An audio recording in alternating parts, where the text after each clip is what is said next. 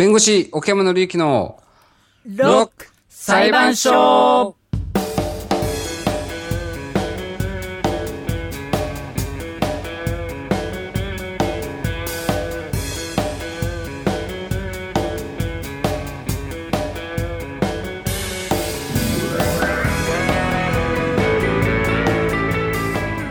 破天荒なロックアーティストたちが日々繰り広げ巻き込まれる珍事惨事の数々。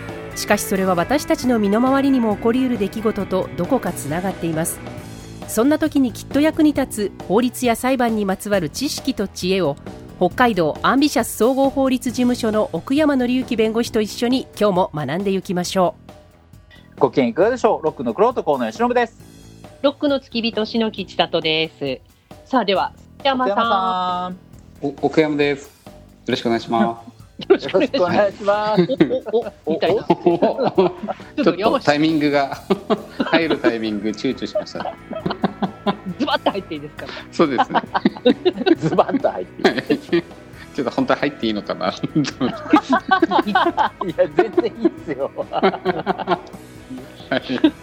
えっとはいはいまあぼちぼち、えー10月も終わりでうん。今今回はもうお聞きの方の地域によっては11月に入っているというタイうミングん。今日605回でございますけれども、うん。早いね。早いね600のね本当うに。ーんとにいろいろとね感慨深いですけど、はい。なんかですね、えー我らがディレクター T 中くんちがですねうん。11月の終わりの連休にキャンプに行くんだって、おうん。寒いよ多分。冬キャンプ。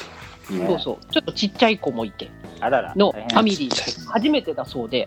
うん。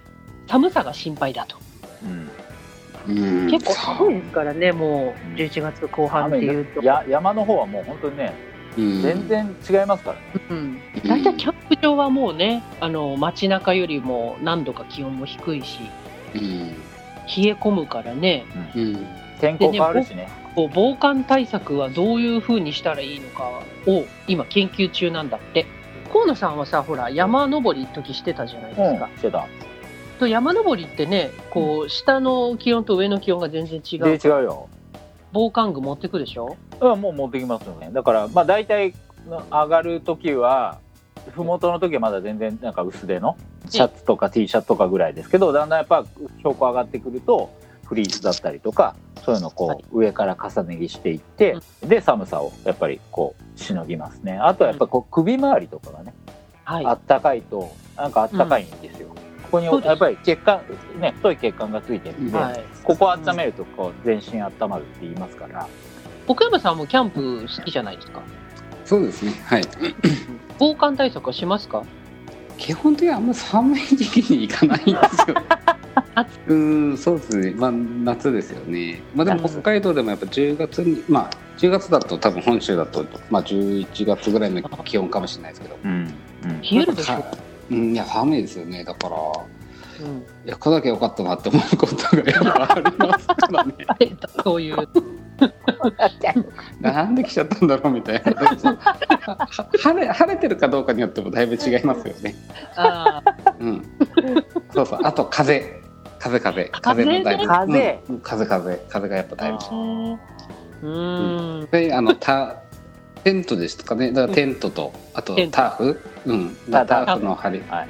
テントを張る向きとかそのターフのね、うん。張る位置風よけにするしないとか。うん。そうですね。うん、あとはもうやっぱ太陽出てることを願願う。う願うという。それでやっぱりだいぶだいぶ違います。あであとはやっぱりあの地面から冷えてきますよね。うん。あ、うん、だからあそのうそう。底上げした方がいいですよね。うん。何でもいいんで。そうそうう。ん。ちょっとでもいいんで何上げる方がいいですね、ーうん。あのエアマットってありますからね今ね。うん、うん、エアマットとビヨーってあの、うん。膨らむやつ。あと毛布と毛か布うん。あとなんかあの銀と水色のなんかこうパタパタなんなんていうんですかついた畳むなんかこうレジャーシートっていうのかうんな、うんレジャーシート。はいはいはいはい、はいうん、よく車。がうん。うんそうそう。あれを下に引いたりしたら多分だいぶあったかいんですよね、あったかいですあったかい。です銀バットは基本ですよね、うん。うん。テントで寝るときは。うん。だからやっぱりあのこう初めてだったりしたら予約できるキャンプ場にしてで、テントとかそうね。でそうするとこう多分張り方とかコツを教えてくれると思うんですよ。うん。うんだから管理人がいる人がいるんですよね。うんアウトドアはもう道具買うからなんかやるからもう全部もうとにかく人に聞いた方がいいよね。うん。いろんなハックがあるからさ。うん。であ最あっていう。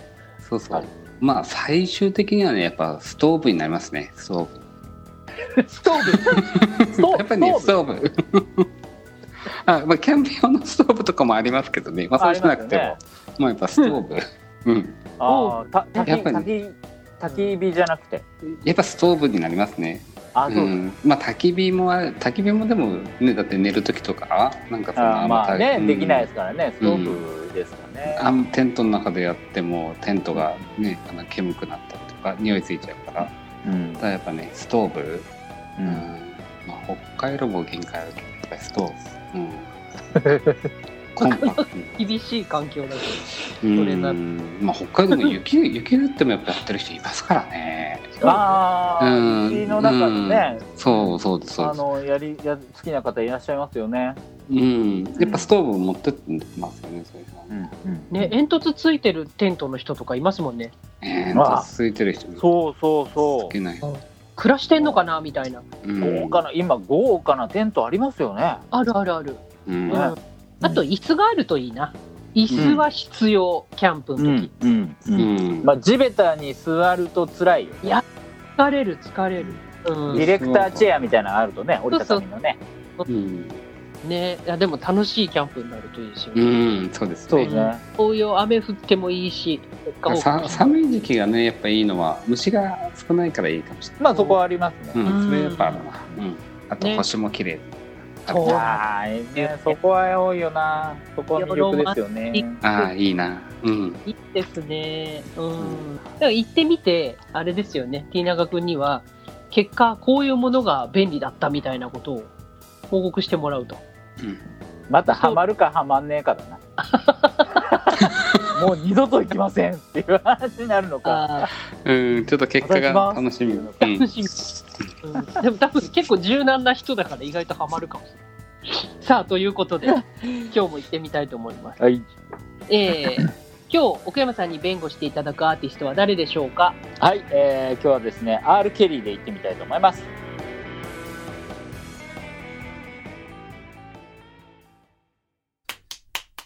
弁護士奥山紀之のロック裁判所。さ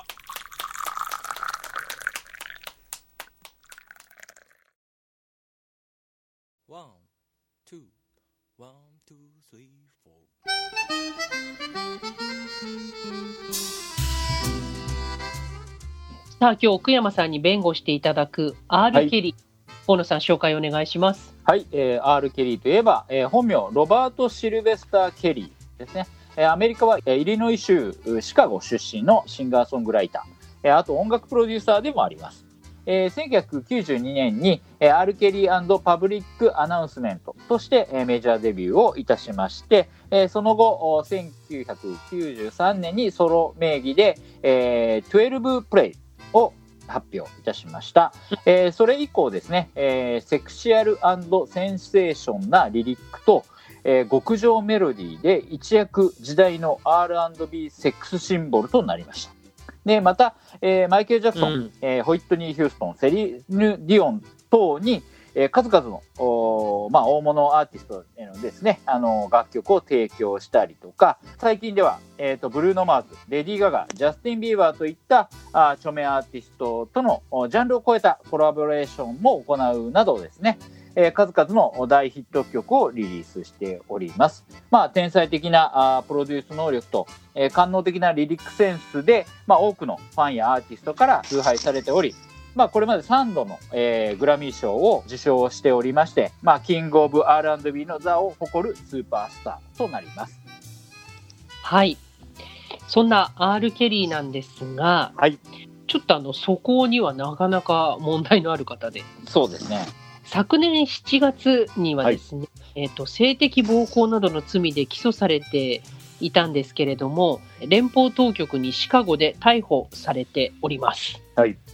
で、あのーシカゴサンタイムズ紙によるとですね、連邦検事事務所の情報として、 R・ケリーがですね、13件の性犯罪で起訴されるというようなことを報じたとはいいうこと。で、えーアル・ケリーは長い間容疑を強く否定してきていて、2008年には児童ポルノ関連で裁判にかけられましたが、こちらはこの時無罪となっております。はいえそして今、はい被告となっている状態の R・ ケリーなんですが、えーシカゴの裁判所に出廷しまして、えー11件の性的暴行と虐待の重罪で無罪を主張したということなんです。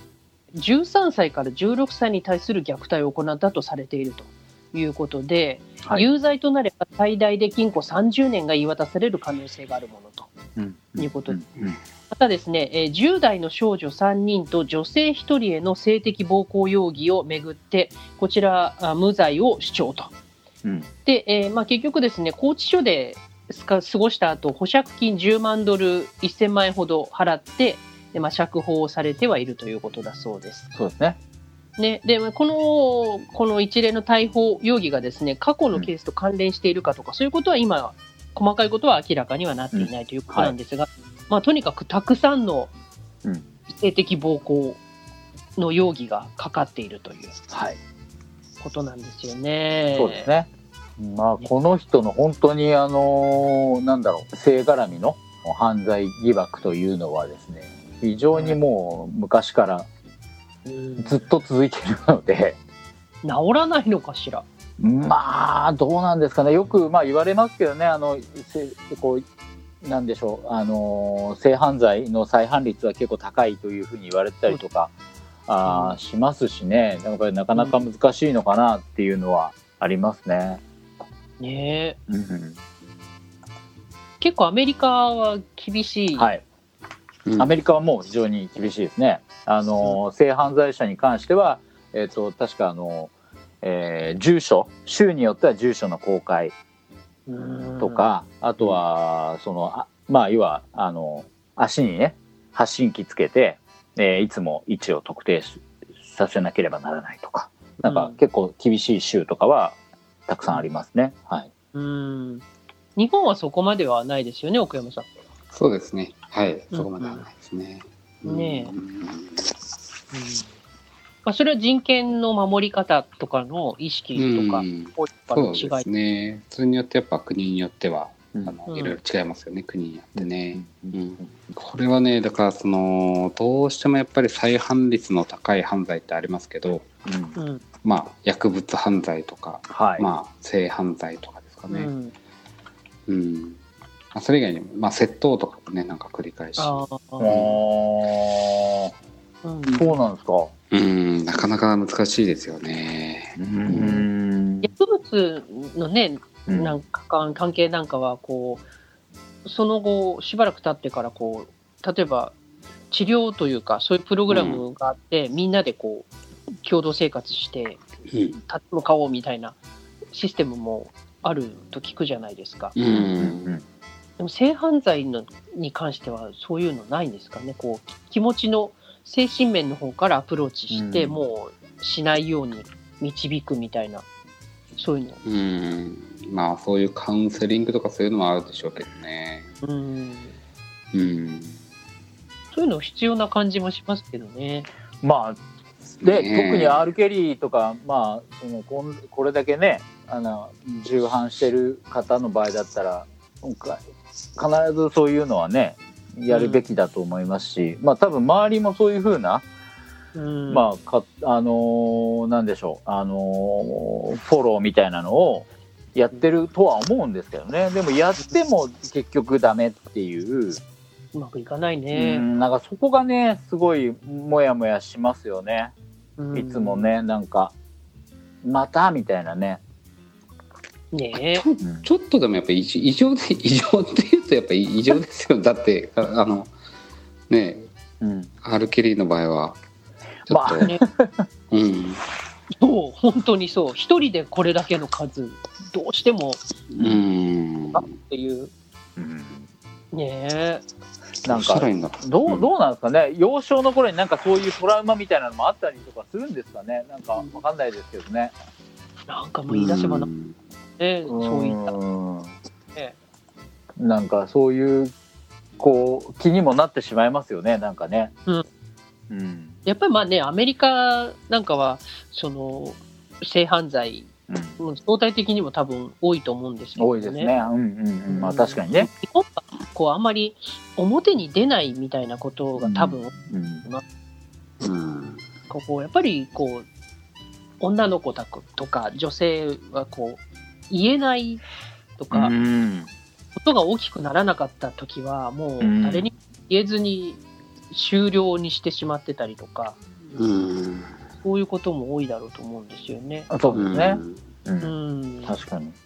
ねだからあのそれこそね子供さんがいる女の子がいる方なんかは、まあ今男の子でも危ないけど気にしてる方も多いと思うんですよね。そうでしょ私はあのあれですね。だから地域のうん。あの防犯情報っていうのをはい。あのメールで登録しておいて、うん。でなんか例えば家あの近所でなんか性性犯罪だったりなんかまあ性犯罪だけじゃなくて、うん。あのいわゆる窃盗だったりもそうだし暴力事件だったり、全般的になんか犯罪が起こったら、えーそういうのをこうアラートでねメールでこう、あの通知してくれるっていうのをともうすぐ登録しましたね。子供できてから、あ子供がまあ少し大きくなってそのうん。保育園とかそういうところにこう行くようになってからはもうそういうので毎回あのチェックはしてました。ね、私も自分の携帯に地元の警察からそういううん。メールが来るものをしてたんですよね、一時期。うん。うん。やっぱりこううん不審者情報って、うんもう毎日あるんですよね。ありますね。通報されたものに関しては、お知らせが来るっていうシステムですけどね、うん。こういう見た目の人だという通報でしたと。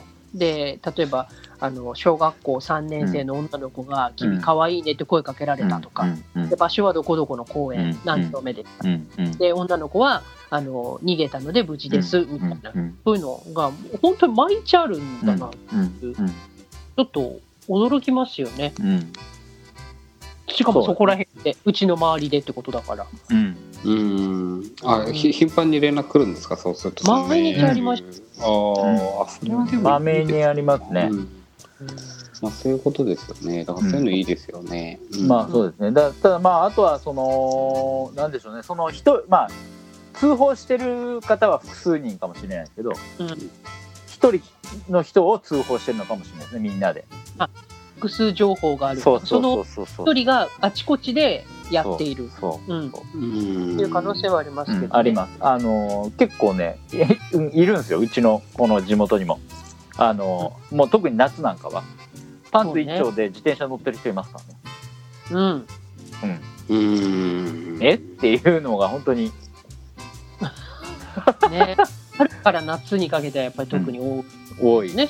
うん、だから、今年はあの、まあ、なんかみんなステイホームしてたから、うんうん。そういうのも外では少なかったというのを聞きうました。ん。なるほどででねもだから解除になった後、急になんか徘徊する人がすごいいたよ。あー。なんかみんな出てきたんだなと思って。そう、ね笑っちゃうんだけど、なんか酔っ払いがフェンスに引っかかってたりとか、朝から、だから子供は怖いと思う、笑っちゃったけど、怖いでしょ酔っ払いのお兄さんが朝、フェンスに引っかかってデロンってなってるんですよ。う。いやいやいやいや。ちょっとしたホラーでしょ。ホラーだよね、やめなさいよという。うん、ねえ、何するか分かんないでしょ、酔っ払ってる人。あわかんないわかんない。うん。ねだから、うんそうね、どうしても危ない人っていうのはレベルの差はあれ、あれ、うん。あれね。どうしてもいる。いらっしゃいますからねなかなかね。うん。それはあのうん。ね。でただ見た目がねそういうふうになんかこう判断できるんだったら近づかないっていうこともできますけど、うん、見た目が本当に普通のねこう、ん。全然こうね周りと普通にしてて溶け込んでる人が突然っていうのはね本当わかんないですからね、わかんない。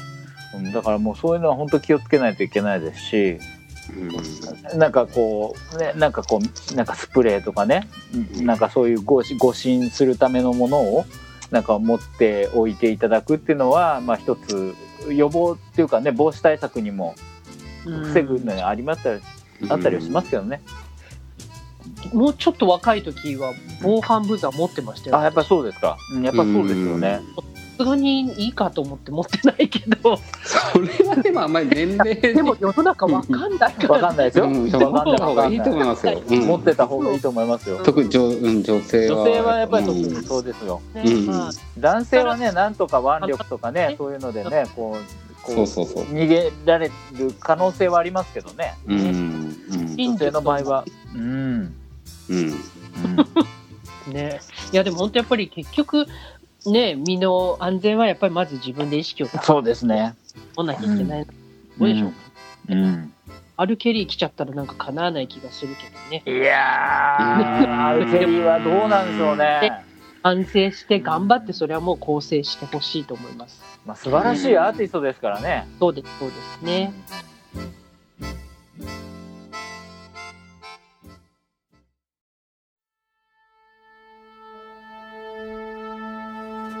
弁護士奥山紀之のロック裁判所。